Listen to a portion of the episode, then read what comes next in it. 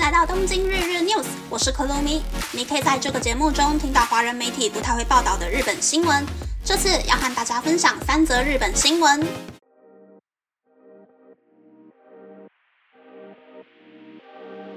第一则新闻是家长的薪资水准会影响小孩的成长过程。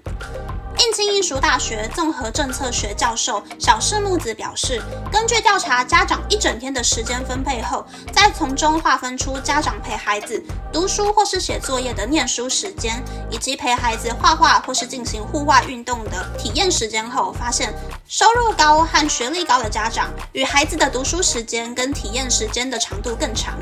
此外，厚生劳动省的二十一世纪出生儿童调查中，分析出拥有大学以上学历的家长陪伴孩子进行体验活动的次数，会比高中专门学校毕业的家长还要多。从这些研究中就可以发现，家长的学历和收入除了影响孩子的成绩，也会影响孩子的成长体验。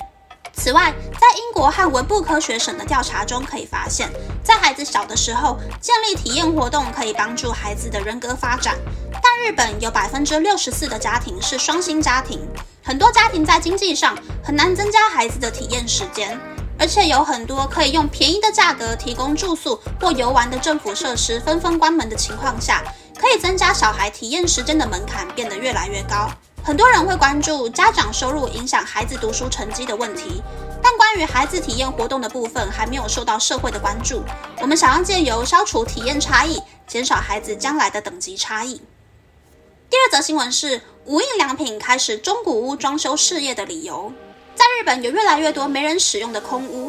二零一八年的统计中，全日本六千两百四十二万户房屋中有百分之十三点六是空屋，等于每七户中就有一户是空屋。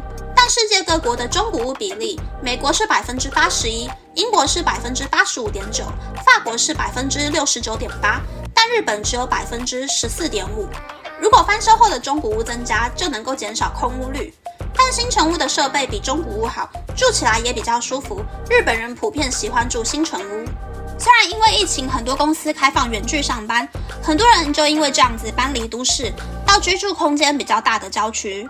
但根据 Muji House 的调查，依旧有百分之五十三的人想要住在市区。而首都圈的新建公寓，一平方的价钱是日币一百零一万元，中古屋则是日币六十八万元。以七十平方的公寓来看，新建公寓的售价大概是日币七千万元，但中古公寓的售价只要日币两千万元。于是现在很多人买房的时候会选择装修过后的中古屋。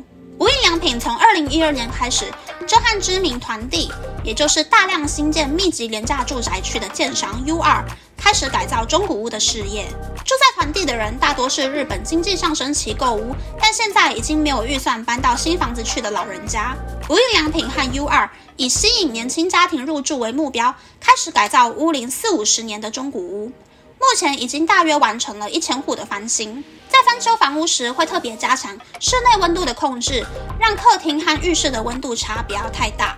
也带入无印良品的环保精神，使用大量节能建材，并将房屋的格局中占空间的走廊和角落隔间拿掉，让空间看起来更大。由于这个改造中古屋的事业，除了改造房屋的居住空间，也会改装公寓和附近商店街的公共空间，活化整个社区的外观。除了吸引年轻家庭之外，当地社区的居民们也跟着受惠。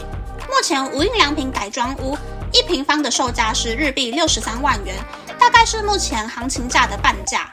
而这个改造中古屋的事业，估计从二零二五年开始，一年可以提供一百户可以贩售的房屋。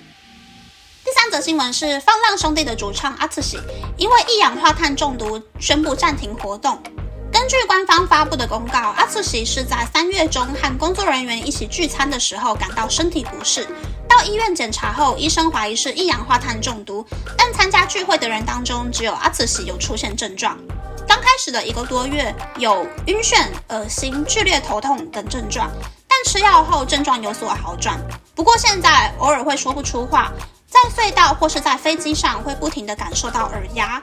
如果周遭有高频率的声波，会引发头痛。所以阿紫西目前无法长时间唱歌以及进行演唱会等公演活动。所以四月底的生日演唱会将会延期举办，G7 的表演活动也会终止。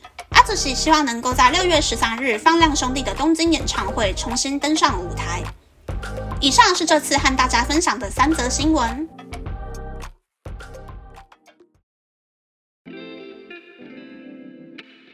的新闻是体验时间的新闻。我觉得嘛，除了薪资，爸妈的个性也是有影响的吧。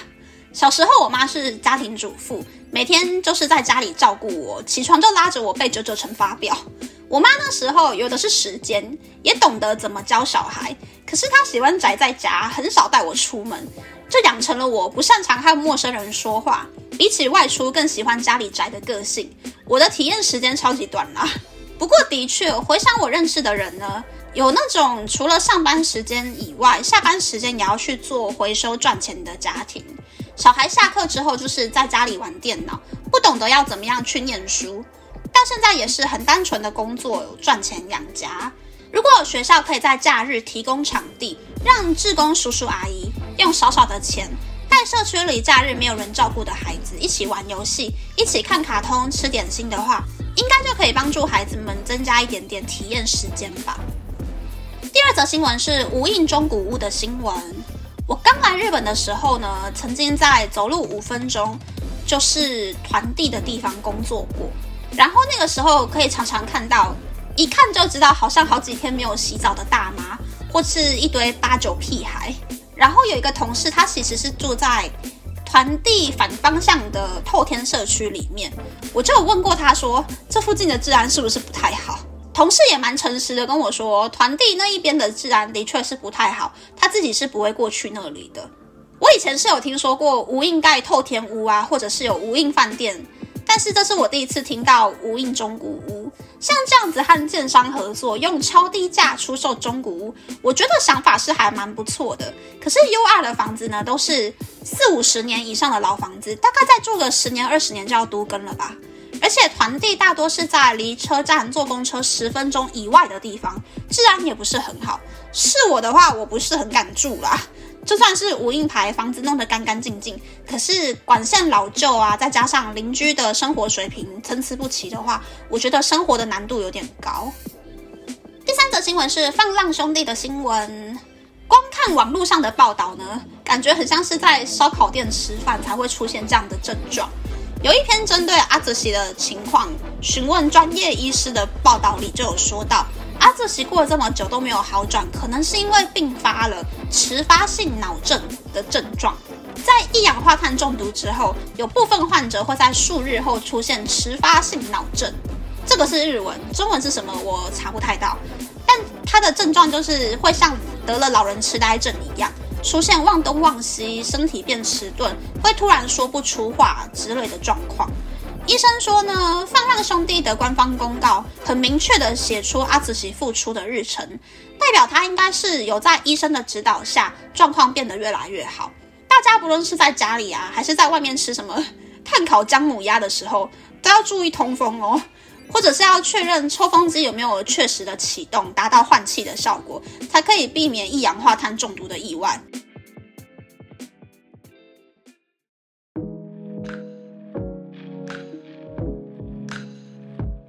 接下来想和大家分享，可以听到东京日日 news 的平台越来越多啦。如果从第一集开始听的话，就会发现这个节目的片尾越来越长了。现在总共有九个平台可以找到这个节目。我也在思考说，要怎么样让节目的内容变得更简单明了，要怎么样好好利用 YouTube 还有 Instagram 增加新闻以外的丰富度。应该现在在听这个节目的朋友，有很多人是对日本有点兴趣的吧？大家会不会对那种逛超市啊、坐电车很琐碎的日常生活有兴趣吗？